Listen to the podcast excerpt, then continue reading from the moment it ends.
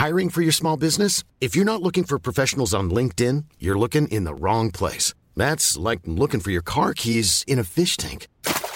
LinkedIn helps you hire professionals you can't find anywhere else, even those who aren't actively searching for a new job but might be open to the perfect role. In a given month, over 70% of LinkedIn users don't even visit other leading job sites. So start looking in the right place. With LinkedIn, you can hire professionals like a professional. Post your free job on linkedin.com slash people today.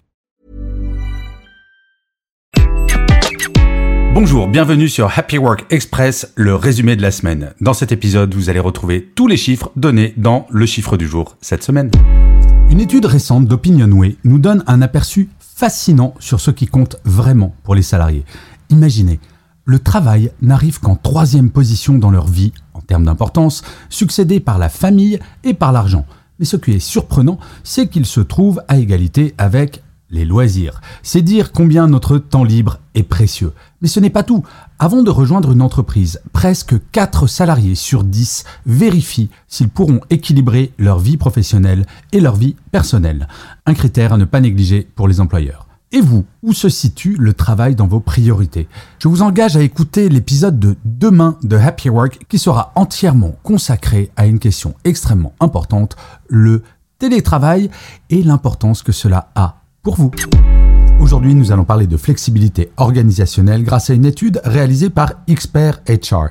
Si la flexibilité est devenue tendance, saviez-vous que moins de la moitié des entreprises l'ont réellement mise en place? En effet, seulement 56% ont formalisé du travail flexible, que ce soit du télétravail, que ce soit des horaires libres ou que ce soit la semaine de 4 jours.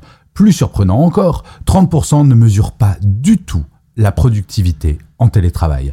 Ainsi, l'impact du travail à distance sur la performance reste un mystère. Et malheureusement, pour quelques managers restés bloqués au siècle dernier, télétravail égale moindre productivité sans même essayer de le mesurer. Mais attention, flexibilité ne rime pas toujours avec simplicité. Des défis émergent, détérioration de la culture d'entreprise, perception d'inégalité et le besoin de renforcer les compétences pour s'adapter dans ce monde si flexible. Et donc la question qui se pose, c'est de savoir si la flexibilité est une bénédiction ou un défi à relever. C'est à vous de juger. Selon une étude réalisée par MailLoop qui a analysé 60 millions d'objets de mail professionnels sur près de 9000 salariés, en moyenne, un salarié va recevoir 144 emails chaque semaine.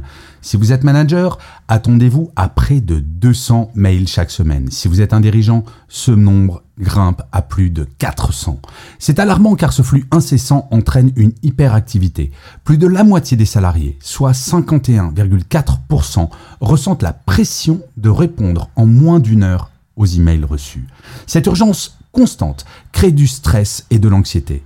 Et saviez-vous que 31% sont tellement connectés qu'ils consultent leurs emails professionnels plus de 50 soirées par an Il est crucial de se demander où est la limite. Et cette démarche peut se faire individuellement.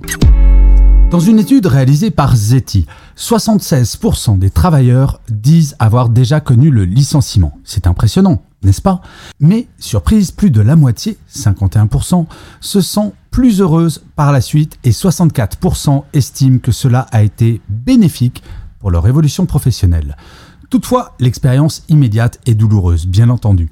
75% éprouvent de la honte, 64% se sentent inutiles et un tiers préfèrent garder le secret vis-à-vis de leur famille.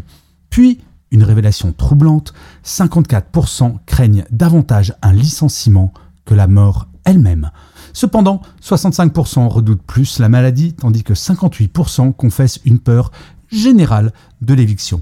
Bref, si cela vous arrive de vous faire licencier, visiblement pour celles et ceux qui l'ont déjà expérimenté, le meilleur est à venir. Selon une étude du groupe de services RH Liantis qui a interrogé 9302 collaborateurs en 2022 à propos du bien-être psychosocial, 18,8% des salariés disent avoir subi des violences verbales de la part des collègues ou des responsables. Ce chiffre, personnellement, m'impressionne. Alors c'est quasiment le même taux qu'en 2021 qui était de 18,7%. Mais attention, c'est beaucoup moins que les 23% enregistrés en 2019 avant la pandémie. Marco Vandamme, de l'Iantis, suggère que la popularité du travail hybride pourrait expliquer cette baisse.